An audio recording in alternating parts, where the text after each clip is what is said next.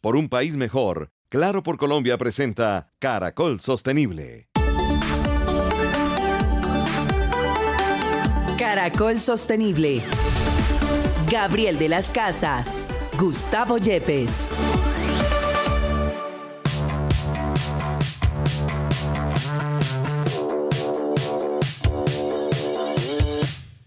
Buenos días, bienvenidos. Esto es Caracol Sostenible, la alianza con la Universidad Externado de Colombia y sus programas de responsabilidad social y maestría de las que estaremos hablando también en el programa el día de hoy. Y también nuestro apoyo incondicional de Claro por Colombia es el programa de sostenibilidad y responsabilidad social de Claro en nuestro país. Mil gracias, gracias a ellos es que es posible que hoy hablemos de sostenibilidad, que hablemos de tener un mundo mejor.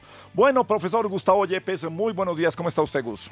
Buenos días, Gabriel. Eh, un poco preocupado. No sé si usted ha sentido la diferencia tan fuerte que tenemos en, parece Bogotá de clima caliente. Y le iba a preguntar porque recién están empezando eh, clases. Ustedes tienen una universidad externado de Colombia enclavada en los cerros orientales de, nuestra ciudad.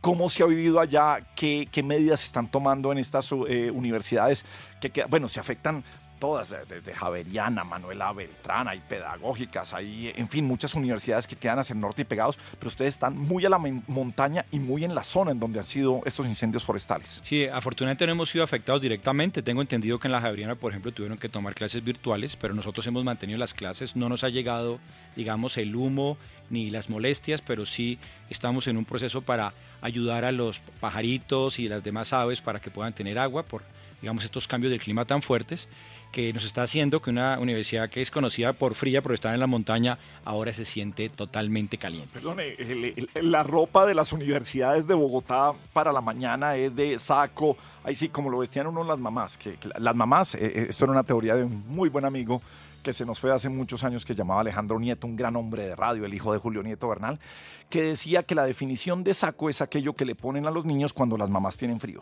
Entonces eh, a uno lo vestían y le ponían camiseta interior, camisa, chaleco, saco y chaqueta. Así va la gente en las mañanas a las universidades. Así, va, pero ahora va en pantaloneta. He visto estudiantes en pantaloneta el día de ayer, por ejemplo. Y, estudiantes en top y también en eso, sí, o sea, también en eso. Bueno, no, no, me, no, me, he fijado. Se, se declara impedido en eso, se declara impedido. Bueno, profe, aquí viene, y esto, esto lo hemos tratado varias veces en, nuestro programa, siempre terminamos con de lo absurdo a la reflexión. ¿Y, cuántos años llevamos eh, haciendo COP? conferencias y luchando contra el cambio climático. ¿Cuántos golpes de, de, pecho nos damos todos en el mundo? ¿Cuántas veces decimos, sí, el calentamiento global sí es una realidad? Y cada vez vemos que la temperatura, el calentamiento global, pese a todo esto, no se reduce pese a todos los grandes esfuerzos que están haciendo las empresas. Uno no encuentra hoy una empresa que no esté comprometida con la sostenibilidad, con el calentamiento global, con buscar Sí, también lo hemos dicho siempre, hablar de sostenibilidad no solamente estamos hablando de medio ambiente y de calentamiento global, estamos hablando de, son, son, son, eh, objetivos de desarrollo sostenibles los que tratamos acá. Pero pues es, este verano nos hace hablar de eso y el, el clima sigue aumentando. Tenemos fenómenos del niño que pasamos de grandes sequías a grandes inundaciones y siempre tenemos tragedias en dónde estamos. La solución no es tan fácil porque si no, pues ya lo habríamos hecho. ¿Cuál es su análisis y qué es lo que ve ustedes de tanta experiencia en sostenibilidad, profe? Pues Gabriel, llevamos 28 años con las COP y cada vez se ve la gente más comprometida al respecto, pero como hemos hablado aquí en el programa, no ha bajado un solo gramo ni una parte, perdón, un solo grado ni una pequeña parte de eso. Y seguimos viendo a la gente preocupada. Yo eh, lo que estoy interpretando es que desde hace un tiempo hicimos unos estudios ahí en la universidad para ver un poco cómo estaba moviéndose la sostenibilidad, pero pareciera que aunque hay ciertas presiones externas de los grupos como ciudadanos, consumidores, incluso la misma organización de la sociedad civil o entidades del Estado, y muchos comienzan a, como usted decía, no hay una empresa que no esté comprometida, parece que todavía tenemos una sostenibilidad de discurso. Es muy discursiva, necesitamos comenzar a cambiarla hacia acciones mucho más concretas, más compromisos tanto de las compañías como por supuesto de cada uno de los ciudadanos. Pero también tenemos que entender que el calentamiento global no solamente es mirar qué es lo que está pasando con el clima, sino que hay digamos, en el fondo una cultura muy fuerte que nos retiene.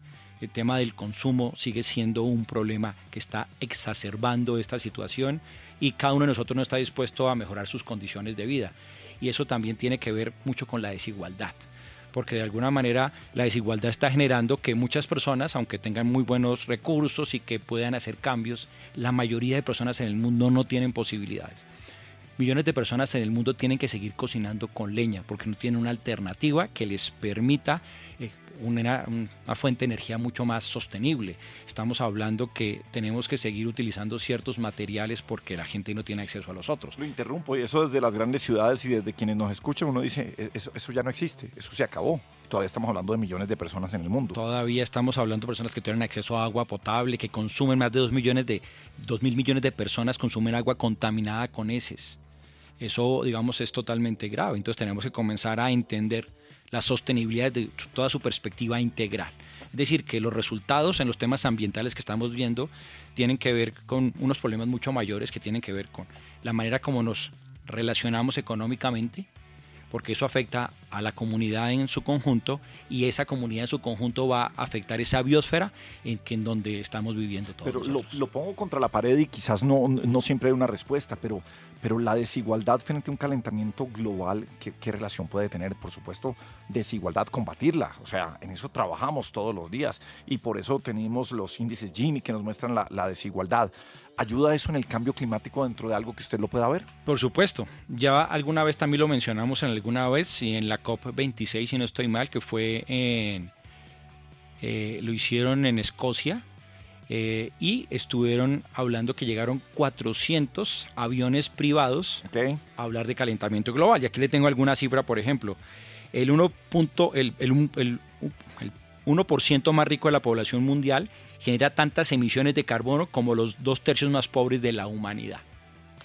Por ejemplo, y lo que estamos buscando de alguna manera es que cada vez las personas sean más ricas y cada vez las personas con más dinero y más acceso a capacidad adquisitiva contaminaría más. Entonces vamos a tener que buscar una manera de percibir qué es la riqueza y cómo podemos tener una vida cómoda, agradable, pero con una mejor relación con el medio ambiente. No es solo comprar y utilizar más cosas, viajar más, tener más carros y más, eh, digamos, productos que se usan para un momento para tirar y luego, y luego para comprar y luego para votar. Bueno, pues aquí estamos en Caracol Sostenible, en Caracol Radio. Bienvenidos. Caracol Sostenible, en Caracol Radio. Bien, es Caracol Sostenible, es Caracol Radio. Alfred Ballesteros es el director de la CAR Cundinamarca, por supuesto. Muy preocupados por lo que está pasando con este fenómeno del niño, con los incendios forestales, con las medidas que viene tomando la CAR, pero sobre todo queremos saber de verdad y seguir concientizando a la gente de qué es lo que significa, por qué nos debe preocupar tanto que grandes extensiones de tierra se estén quemando en estos momentos. Alfred, muy buenos días y bienvenido a Caracol Sostenible. Muy buenos días a toda la mesa de trabajo y a todos los oyentes de Caracol Sostenible. Bueno, pues gran trabajo el que tienen que estar teniendo las CAR, eh, la CAR Cundinamarca, por supuesto, con las grandes afectaciones que tenemos en el departamento. ¿Qué significa? ¿Por qué le tenemos que poner tanta importancia a combatir y a, y a, y a sacar, a hacer la prevención de no tener más incendios forestales con este fenómeno del niño que estamos viviendo?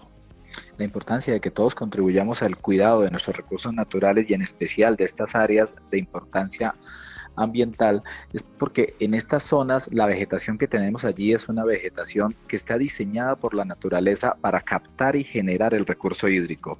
Los frailejones, los diferentes árboles de especies nativas tienen un diseño propio para captar ese recurso hídrico que se encuentra en la atmósfera llevarlo al suelo, generar los colchones de humedales, es de esa manera que nacen nuestras fuentes hídricas, es de esa manera que se forman nuestras quebradas, nuestros ríos, y cuando llega un incendio y arrasa todo, quema esta vegetación, altera obviamente las condiciones de los suelos, evidentemente esa zona pierde esa capacidad ecosistémica de generar y conservar el recurso hídrico. Y eso lo vamos a ver en el corto plazo, en la oferta y en el caudal de las fuentes hídricas que nacen en esos sectores. Y si ya hoy tenemos problemas de desabastecimiento de recurso hídrico, si ya hoy tenemos racionamiento en muchos municipios, imaginémonos lo que puede pasar si seguimos perdiendo áreas de importancia ambiental con incendios.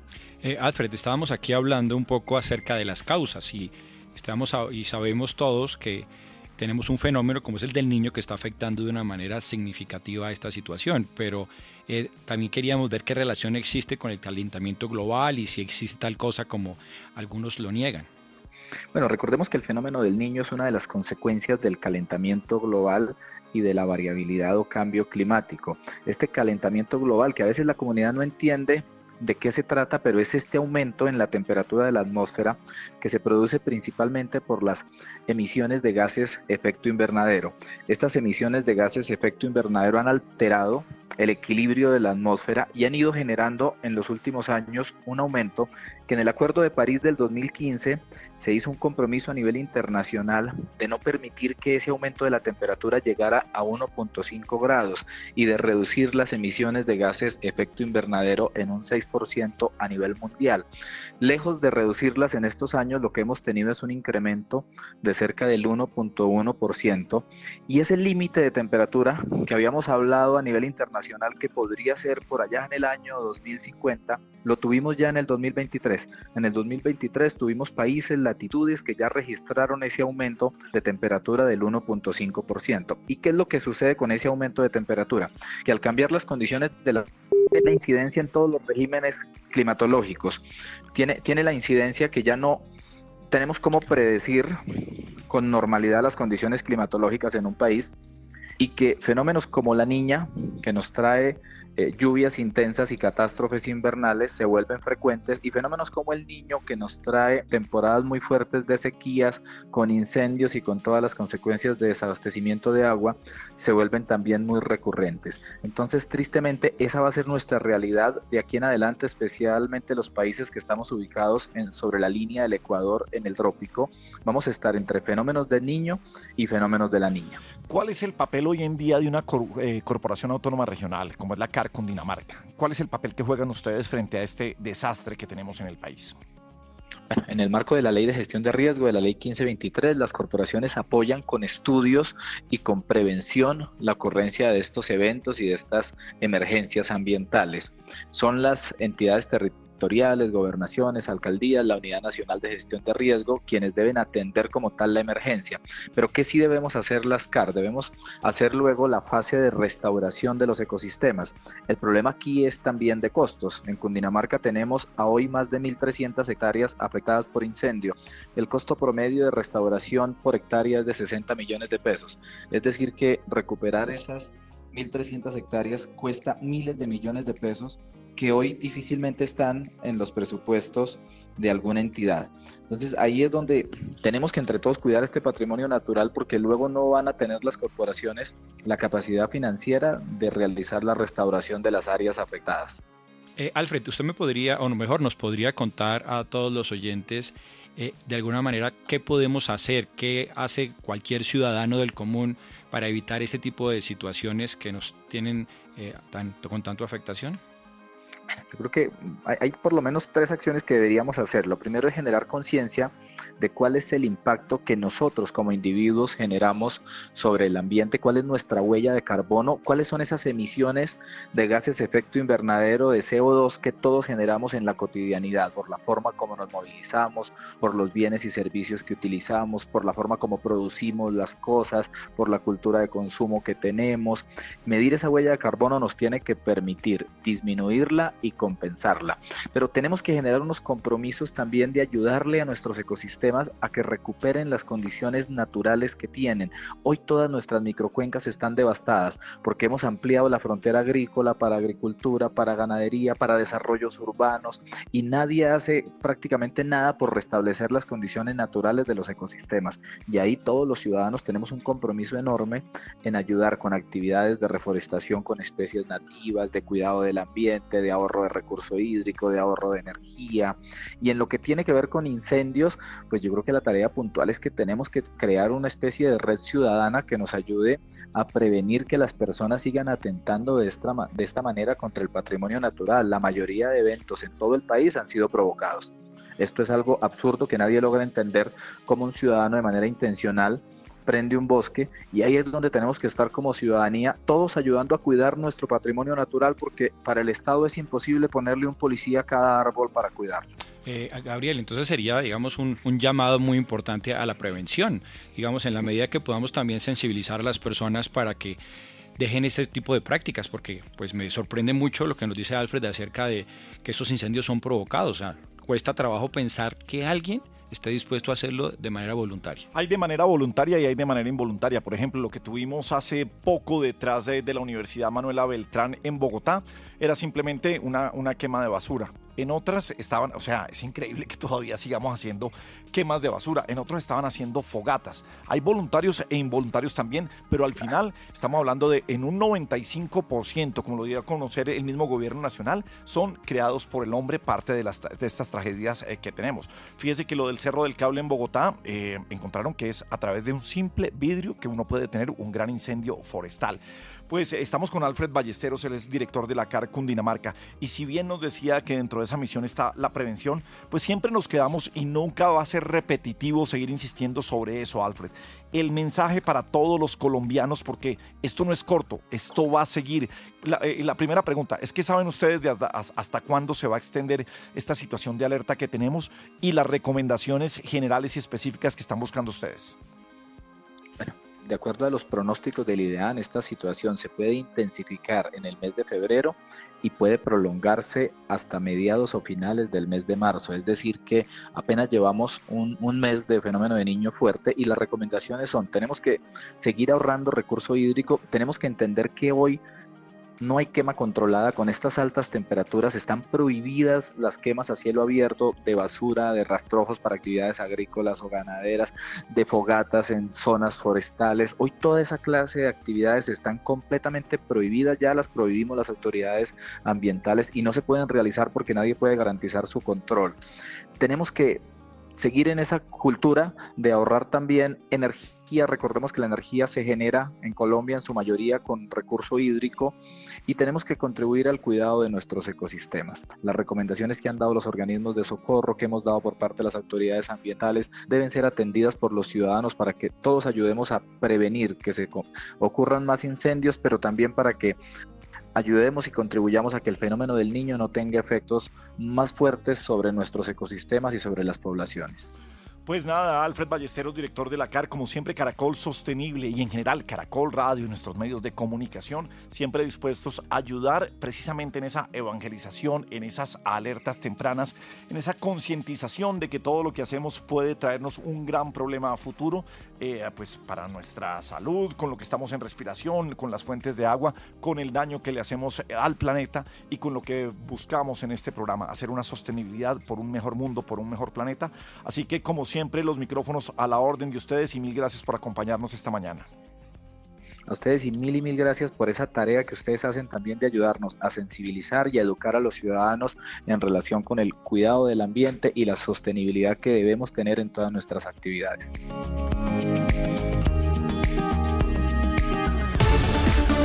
Continuamos con Caracol Sostenible.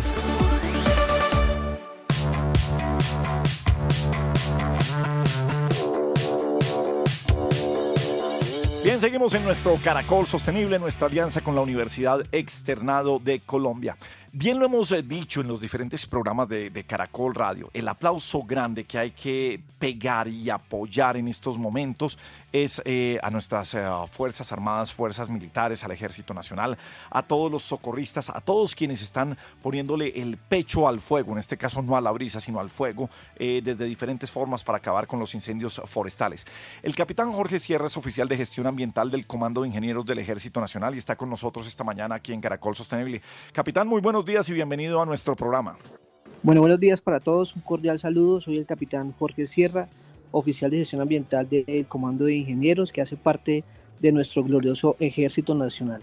Bueno, lo, primero que llama la atención es que dentro de un Ejército Nacional tengamos eh, una, una, oficial de gestión ambiental, una, una delegación, una división de gestión ambiental. ¿Cómo funciona esto cuando pensamos siempre que es en, en, defensa y cuando vemos que están preocupados también por la sostenibilidad de muchas maneras? Y una importante en estos momentos es la gestión ambiental, Capi.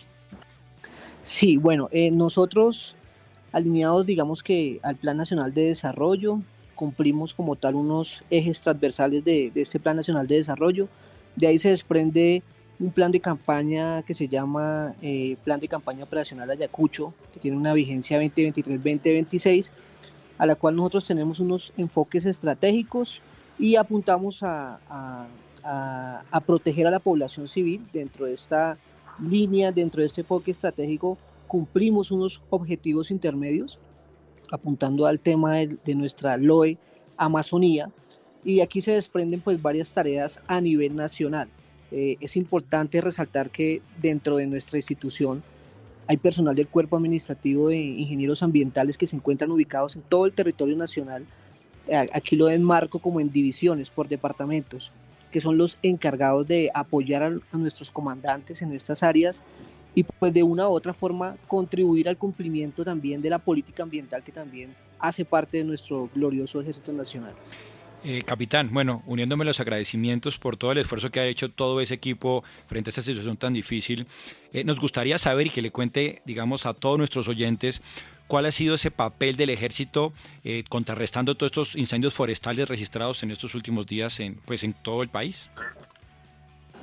Bueno, sí, una labor muy importante de nuestra Brigada de Atención Prevención de Desastres, de todos nuestros batallones que se encuentran allá en territorio con el apoyo eh, hacia las autoridades encargadas de contrarrestar estos incendios. Entonces estamos siempre ahí en apoyo para la comunidad, para la sociedad y eh, en apoyo con la Unidad Nacional de Gestión del Riesgo. Esa es nuestra tarea, eh, ser como respondientes a cuando de pronto se pierda un poco la capacidad y estar ahí atentos para contribuir y contrarrestar todo lo que se ha presentado en este fenómeno de Y, y cuéntenos qué es como lo más duro que les ha pasado en estas situaciones, porque no, obviamente es una tarea muy, muy difícil.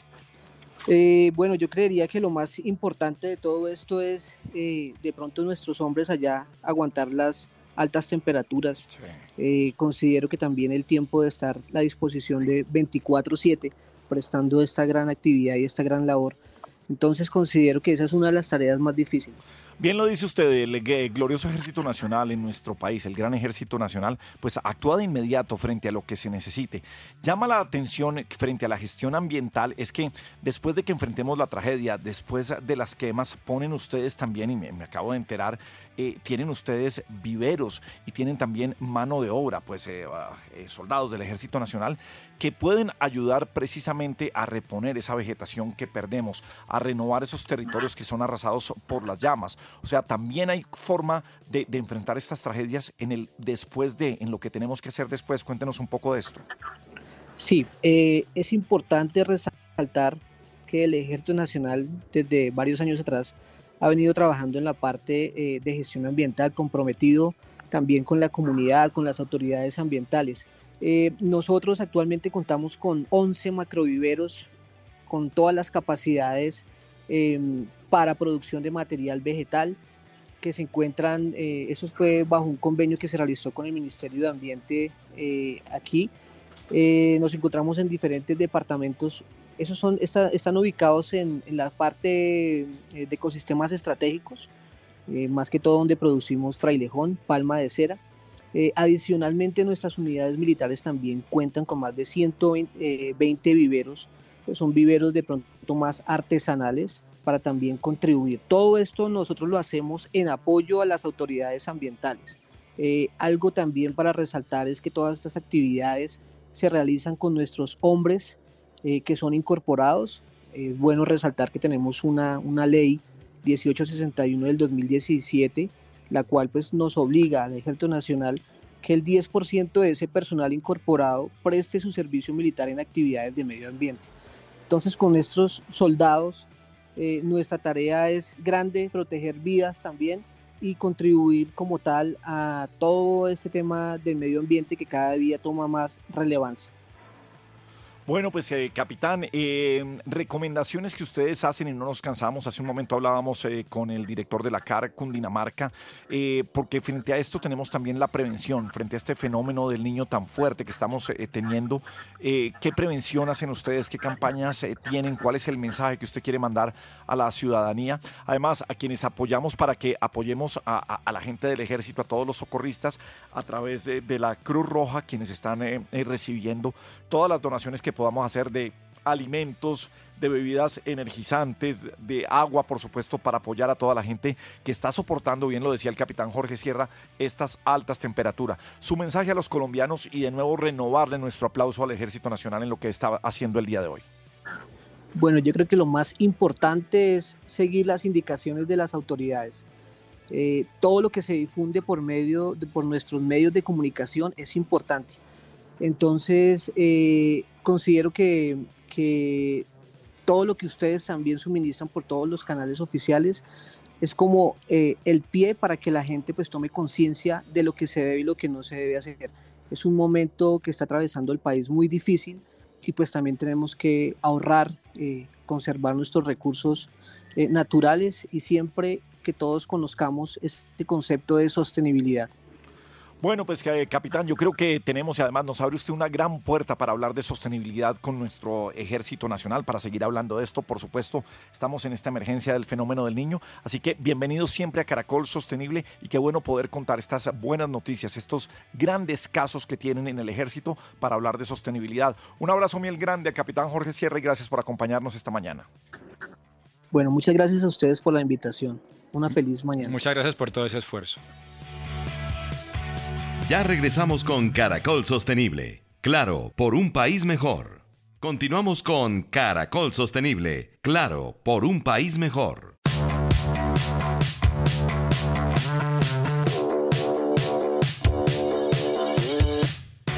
Bien, seguimos en eh, Caracol Sostenible. El agua, el máximo líquido vital, el cuidado del agua. Vemos siempre como para grandes espectáculos, eh, para ferias, incluso en el consumo normal, como hay un gran desperdicio de agua en nuestros baños y sanitarios. ¿Cómo enfrentar esto? Hablar de baños secos, ¿qué tan salubre, salobre puede ser esto? Pues Baños Vivos Humo Sapiens, Andreco Carvajal está con nosotros. Andreco, muy buenos días y bienvenido a Caracol Sostenible. Muy buenos días. Eh, gracias por estar aquí, por la oportunidad de poder compartir con ustedes este conocimiento, esta experiencia que se viene desarrollando aquí en Colombia. Bueno, ¿cómo funciona un baño seco? Porque uno lo primero que piensa es que para, para limpiar todo el excremento que cae allá, lo que primero que necesitamos eh, eh, es agua. ¿Cómo es esta historia? Bueno, yo te cuento, desde el inicio, el baño siempre, digamos, desde las comunidades hídricas, los primeros humanos que se asentaron eran baños eh, semipúblicos. Eh, todos eh, compartían un mismo espacio, inclusive hablaban entre ellos frente a frente sin ningún pudor. Y había una persona encargada que con agua pasaba y limpiaba las, las canaletas donde se reunían. Esto fue así por mucho tiempo, hasta inclusive en la época de Jesús. Y pasando por allá después, cuando el catolicismo, el cristianismo eh, llega con esa moral tan fuerte, eh, es, es, satanizado o visto muy negativo que se compartiera este tipo de espacios y le delegan a las familias que manejen sus excretas en sus hogares. Simplemente no, no se hizo acompañamiento de este proceso, digamos, de que eh, se dejaran de usar estos baños y así sociales y que cada familia lo hiciera en su casa entonces, desde ahí en adelante se desarrollaron muchas enfermedades como la peste negra, por ejemplo, y, bueno, ahí comienzan a haber varias formas de interactuar, digamos, del manejo de las excretas. Por ejemplo, los reyes, los castillos, tenían una forma específica de que la camarita, el hueco, iba hacia afuera, ¿no? Y caía en la calle. Y decían, hay un dicho que dice, agua va, agua viene, que la gente sacaba por la ventana del balde sus excrementos y los tiraban a la calle. ¿Cierto? Eso generó malos olores, eh, generó, digamos, enfermedades y así fue desarrollándose con la situación y pensando una solución a este sistema sanitario que poco a poco fue decantando en las cañerías. Por allá en 1590 más o menos se crea el primer inodoro, el primer retrete, pero no tenía cañería. Entonces es como que ese invento queda ahí detenido por más de 200 años hasta que aparece otro personaje que retoma este, este invento y le integra las cañerías. Y así se fue desarrollando en Alemania, que fueron los primeros que desarrollaron, digamos, todo el sistema de cañerías, que posteriormente, poco a poco, fueron mirando cómo integrar el acueducto. Entonces, cómo deshacerse de los excretas y cómo traer agua a las casas como si tú averiguas con el acueducto de Bogotá, eh, digamos, eh, el tema del desarrollo de este tipo de infraestructura eh, también ha sido en el transcurso de los, de los, del 1930 más o menos hasta finales de los, del 2000, ¿no? Como vamos. Y, y, bueno, el tema es que el manejo de las excretas siempre se ha visto como un problema, algo negativo, hay que deshacerse. Por eso el uso del agua, el agua limpia, ¿no? Lo sucio. Y bueno, el, eh, siento yo personalmente, mi punto de vista es que desde la concepción misma del origen hubo un detalle ahí que no se tuvo en cuenta, que es que la materia humana es un, eh, un, proceso energético, es un elemento que sirve de, de, alimento para las otras formas de vida. Como en la naturaleza, en la naturaleza todos los circuitos ecosistémicos se retroalimentan entre sí. El, el, desperdicio de uno se transforma en alimento para el otro y sucesivamente se generan círculos cerrados. A diferencia del humano, el humano sí no entró en ese circuito, el humano rompió todos los circuitos, ¿cierto? Entonces es como, ¿cómo me deshago de eso sin que yo, no, no, me interesa, ¿no? Entonces bajo la cisterna, contamino agua potable, 12 litros cada vez que voy a la, al baño, y aparte de contaminar 12 litros, estoy eh, generando, eh, digamos, que llegue a un río, que, que contamine las frapas, que, que, tenga una influencia negativa en, las, en, los ecosistemas de las riberas de los ríos. Y, ustedes ya saben todo este circuito de contaminación roto que, que se va hasta llegar al mar a veces, ¿cierto? Y nosotros diseñamos eh, pensando en estos circuitos sistémicos. ¿Cómo vamos a aprovechar los excedentes, le llamamos, no basura, sino excedentes? Por ejemplo, el pasto es un excedente cuando uno lo, lo poda y ese, ese excedente de pasto como lo vuelvo energía y alimento para otra forma de vida. Y así sucesivamente en cada uno de los elementos de la sustentabilidad. El primer eslabón de la sustentabilidad es el, es el 00, le llamamos nosotros, que es la parte interior. Entonces, cuando yo trabajo mis excedentes físicos de primer paso, de ahí en adelante puedo pensar hacia afuera, ¿no? Primero adentro y después afuera. Sí. Eh, Así que ahí viene la idea de crear un sistema que pueda dar respuesta a esta situación. Creamos baños vivos después de haber pasado por varios países, construyendo varios tipos de baños en varios climas y atendiendo diferentes situaciones. Eh, ah, y fuimos eh, recogiendo de las diferentes técnicas eh, de los baños ecológicos lo mejor de cada una y creamos una biocámara. Esta es una innovación ambiental, la creación que sacamos eh, tratando de pensar en la optimización, digamos, y en las personas que tienen cacafobia, digamos, las personas eh, en los talleres y en las actividades pedagógicas que hemos compartido, vemos este punto clave que es el de eh, la cacafobia. Y la idea es trabajar con este circuito de generación de cultura ambiental a, través de procesos pedagógicos para que la gente conozca cómo es el circuito y cómo es la mejor manera de, de atender sus em, excretas sin que tenga que interactuar. Bueno, y, cómo, cómo para, para, para, llegar al final, porque apasionante uno la, la historia de, de, los baños y cómo, cómo se centra absolutamente esta, esta, esta, clase magistral que está dando usted sobre sostenibilidad y sobre esta cacafobia pues, eh, que tenemos. Pero, pero cómo, cómo mantener la, la, salubridad precisamente de, de, la gente a través de sus baños, cómo funciona en, en, en este día. ¿Son, ¿Son cámaras? ¿Se pueden adecuar para las casas? ¿Son las cabinas estas verdes que vemos en los eventos? No, esos son baños químicos. Los baños químicos, como por ejemplo los de Rock al Parque, eh, pues se le ponen ciertos químicos y ellos recogen todo y después van y los tiran en una cañería. O sea, sigue el mismo circuito roto normal. Sí. Nosotros, los estamos, nosotros lo que estamos tratando de proponer es una creación de un baño que nos genere un abono, un huma abono súper enriquecido que nos eh, pueda permitir restaurar suelos degradados. Entonces trabajamos justamente para transformar la materia humana en un, en un elemento energético que nos permita recuperar suelos degradados como la minería, la ganadería extensiva, la agricultura química. En otras palabras, los suelos que han sido ya casi muertos, ¿no? ¿Y, y, cómo funciona, a la vida. ¿Cómo funciona respecto a los olores o respecto a las enfermedades que puede transmitir mientras está pues ahí la materia fecal? Bueno, ya ahí ya entramos en los detalles, perfecto, me, encanta la pregunta. Bueno, el sistema en sí mismo es un, es un sistema que tiene integrado un sistema de ventilación, de extracción de olores. Y ese sistema de extracción de olores lo que me está cumpliendo es un triple propósito, oxigenar a los microorganismos, tomar el, eh, absorber todos los olores y los gases y, mm, y deshidratar.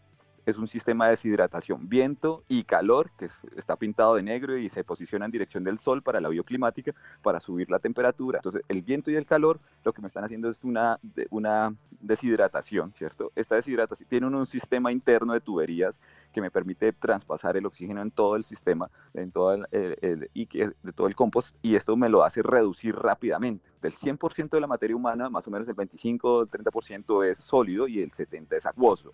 Al aplicar esta deshidratación, él queda ese 25%, por ejemplo, por ciento, y ese 25% se transforma en el alimento de, micro, de, de la microvida, ¿no? de los microorganismos que ya vienen inoculados en todo el sistema y de las lombrices, activamos por los entonces, claro que sí se puede, este sistema sí se puede tener en la casa. Andreco, pero, pero ¿cómo sería? Ya, ya, está funcionando y cómo sería, digamos, no, no he podido todavía imaginármelo. Bueno, entonces es como una, es, nosotros todo lo que utilizamos son materiales reciclados, justamente por el concepto ecológico, ¿no? necesitamos como que encerrar el ciclo.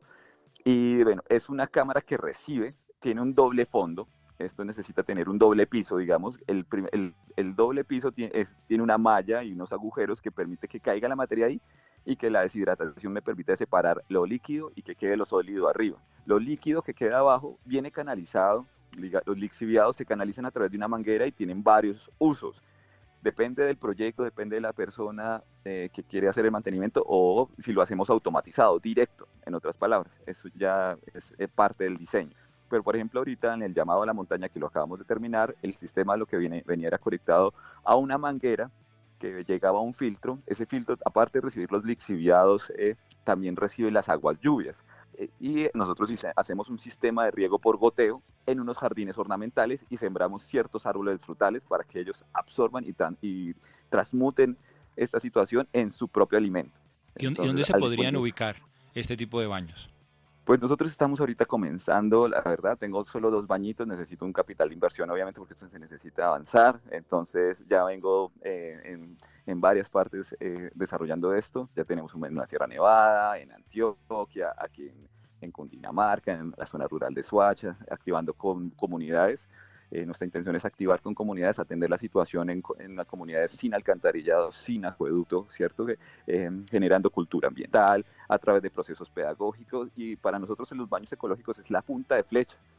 para entrar a, desarrollar lo, lo, sostenible, porque la persona, las personas o la comunidad, al saber conocer cómo manejar sus excretas, van a tener que sí sí interactuar con la tierra, porque este abono se regresa a la tierra, pero a la vez con los cultivos pero a la vez podemos entrar con bioconstrucción a las formas de gobernanza, eh, digamos, dinámicas, ¿sí? a generación de cultura ambiental, al cuidado de la tierra, al cuidado del agua. Todo está enfocado en el cuidado del agua. Dejar de contaminar el agua potable, sabiendo que cada vez es menor.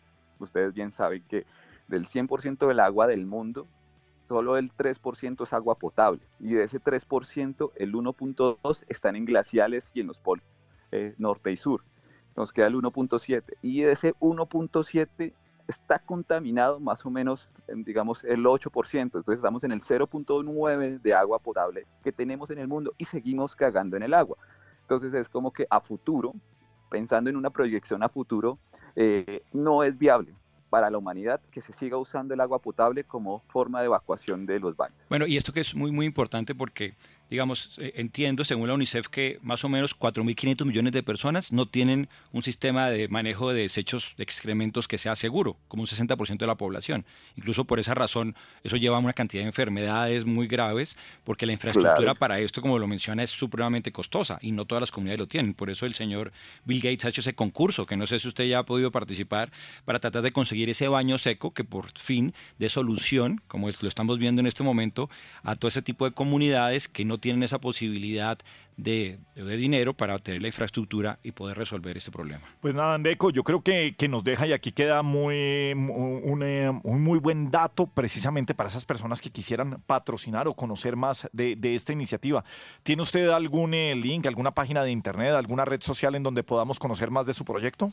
Bueno, pues sí, sí, señor. Eh, mi nombre, como ya conocen, es Andreco Carvajal dentro del ambiente de la sustentabilidad. Mi nombre es Andrés pero el eco, ¿no? Andreco Carvajal es, lo que me ha dado a conocer ahí en Latinoamérica y bueno, eh, me pueden encontrar en las redes sociales como eh, Andreco Carvajal, mi correo electrónico es andrescocarvajal81 arroba gmail.com. Tenemos una red que se llama Gaia Unión, ahí nos van a encontrar Gaia eh, guion medio unión.com, ¿cierto? Y el de los baños vivos, gaiatierrasvivas.com. Bueno, pues eh, Andreco de ECO, muchas gracias por acompañarnos y nada, muy buena explicación, buenas historias de cómo funcionan los baños a, través de la historia de la humanidad y cómo llegaron a nuestro país y ojalá que tengamos eh, una muy buena, una, muy buena salida para este gran proyecto, sobre todo desde la sostenibilidad, de la sustentabilidad y el ahorro del agua que es muy importante para nuestro planeta. Un abrazo y gracias por compartir esta historia aquí en Caracol Sostenible. Muchas gracias Andreco. Muy amable, muchas gracias Gabriel, muchas gracias Juan eh, y quedo ahí eh, muy feliz con ustedes.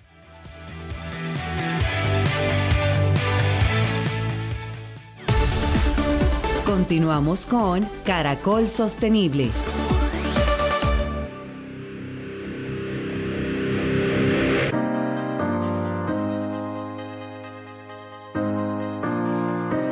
Sigue Caracol Sostenible en Caracol Radio, nuestra cita de los sábados a las 11 de la mañana para hablar de sostenibilidad. Valentín Hernández es gerente de Taxi Imperial, porque Taxis Libres y el Grupo Carrera anuncian que en los próximos días va a entrar en operación la primera flota de vehículos eléctricos dedicados para el servicio de taxi y servicio especial de transporte. Valentina, muy buenos días y bienvenida a Caracol Sostenible. Muchas gracias, buenos días, Gabriel y Gustavo. Bueno, se la toman muy en serio en que tenemos que tratar de seguir con nuestras actividades económicas con el menor daño al planeta, haciendo que nuestras empresas cada vez sean más sostenibles. ¿Cuál es esta iniciativa de vehículos eléctricos y cuál es eh, lo que tienen ustedes como misión en lo que están haciendo aquí? Así es, nosotros desde el Grupo Carrera, como bien lo mencionas, Taxis Libres y Taxi Imperial estamos comprometidos en la transición energética y convertir en el 2026 eh, toda la venta de nuestros vehículos que sean eléctricos. Y esto es alineado con la propuesta y política pública de la Secretaría de Movilidad, eh, que estableció eso mismo, que a partir del 2026 todos los taxis de la ciudad de Bogotá deben ser eléctricos. Así que aplaudo y felicito también el apoyo eh, del gobierno local para que eh, desde la parte privada y empresarial pueda también ser posible esto. Eh, Valentina, cuéntanos un poquito más acerca de ese tipo de práctica y qué se espera cuando tengamos en el 2026 todos los vehículos eléctricos. ¿Qué pasa con los otros taxis? ¿Qué pasa con los señores taxistas que tienen su vehículo tradicional y que aún no están pensando en esto? Los señores conductores o propietarios que tienen aún em, taxis a gasolina o gas pueden continuar con, este vehículo. Lo que va a cambiar es que desde el 2026, si se quieren renovar o comprar un nuevo taxi, debe ser cero emisiones, es decir, eléctrico, que es la mejor opción en el momento. Eh, pero eh, te, iba, a interrumpir, la, mejor opción sí, eh, pero frente a los precios de los vehículos eléctricos, y, qué pena la interrupción, pues cómo se están planteando, porque hoy tenemos eh, vehículos eléctricos todavía aún, aún muy caros, y si sumamos frente a estos dueños, dueños de los taxis, pues se enfrentan también al, al, querer y de pronto al no poder hacer un cambio a un vehículo eléctrico en este momento. ¿Cómo lo plantean ustedes también en esa forma de ayudarlos a ellos? De hecho, em, este nuevo vehículo que estamos promocionando, que, tenemos en el aeropuerto El Dorado, que es el NAT, eh, todavía no tenemos a la venta, pero preveemos un buen valor al público para los propietarios de taxis. Em, en la comparación que, que, teníamos con respecto a los vehículos que veíamos de hace 10 años de la propuesta del 2012 es bastante diferente. Ya tanto las tecnologías han mejorado como también los precios globalmente ya hay una mucha mejor oferta de, vehículos eléctricos. Los vehículos en sí entonces han mejorado en precios y lo que sí buscamos con, la Secretaría de Distrital de Movilidad es que, y el Ministerio de Transporte, es que ojalá en este periodo de tiempo hasta el 2026 se abran los cupos para los carros eléctricos y esto sea un incentivo para los propietarios.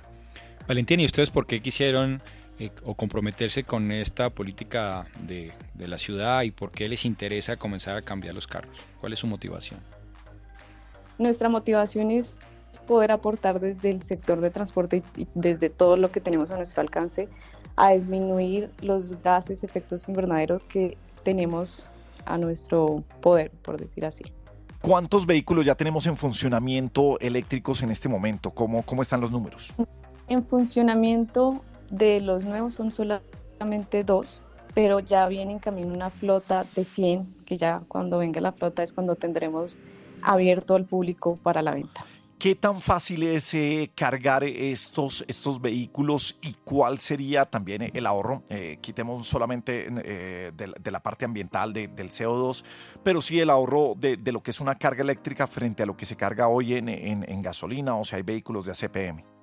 Las recargas pueden ser con recarga lenta en, las propiedades o casas de los propietarios y también la idea es tener diferentes puntos de recarga rápida.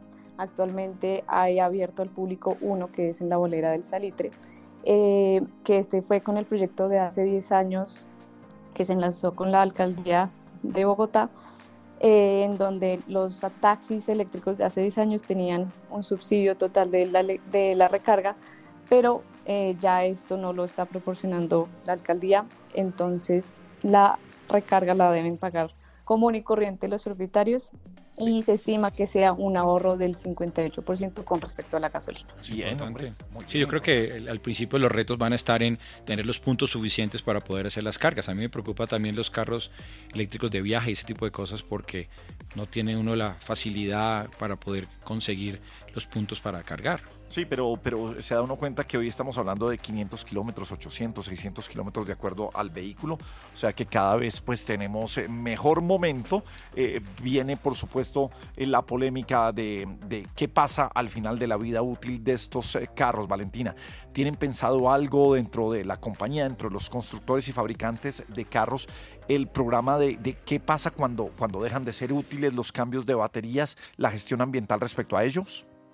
Sí, estamos en conversaciones con el fabricante que es FAO, una marca china, eh, para el reciclaje del, del, producto o en sí del litio. Bueno, pues eh, buenas noticias siempre damos aquí en materias de sostenibilidad. En este caso estamos hablando de taxis libres del grupo Carrera y de Taxi Imperial y Valentina Hernández que nos cuenta esta buena noticia. Más taxis eléctricos en Bogotá es una nueva apuesta por la sostenibilidad. Mil gracias por acompañarnos, Valentina. Muchas gracias por la invitación. Un saludo.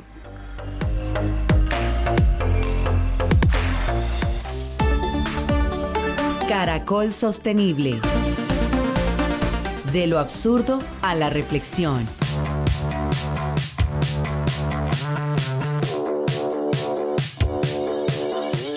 Bien, vamos llegando al final de Caracol Sostenible en Caracol Radio. Gracias Universidad Externado de Colombia por esta gran alianza y el apoyo siempre de Claro por Colombia. Estamos juntos por un país mejor. Profe, ¿en dónde parte su absurdo y en dónde parte nuestra reflexión? Pues Gabriel, yo creo que hablando sobre los problemas que nos aquejan en estos días, yo creo que es importante ver también que se presenta alguna paradoja sobre estos incendios forestales y, de alguna manera eh, la relación que tiene con el cambio climático. Entonces, estamos viendo que a pesar de que la sociedad cada vez es más consciente sobre la gravedad de estos problemas, eh, lo sentimos todos los días, estamos sintiendo la inclemencia del calentamiento global, además se puede apoyar con informes.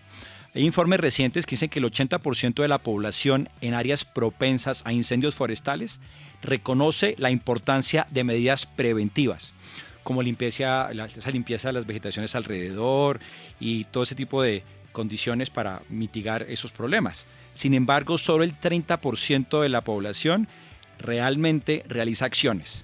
Y entonces esto lo que nos permite es que nos enfrentemos frente a una amenaza de seguir hablando y no implementar acciones concretas.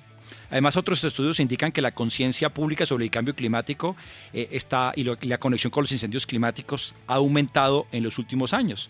Pero a pesar de ello, como usted muy bien lo decía al principio del programa, las emisiones de gases de efecto invernadero que contribuyen a esta situación siguen creciendo globalmente y no tenemos, digamos, cómo medir o no podemos ver todavía que se comiencen a reducir.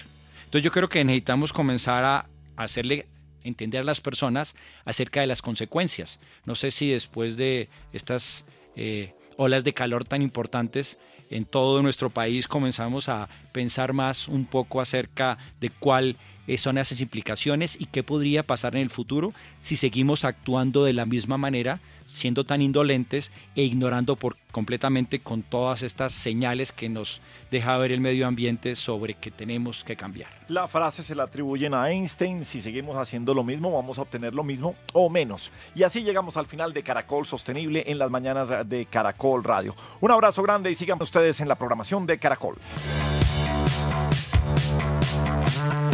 Por un país mejor, Claro por Colombia presentó Caracol Sostenible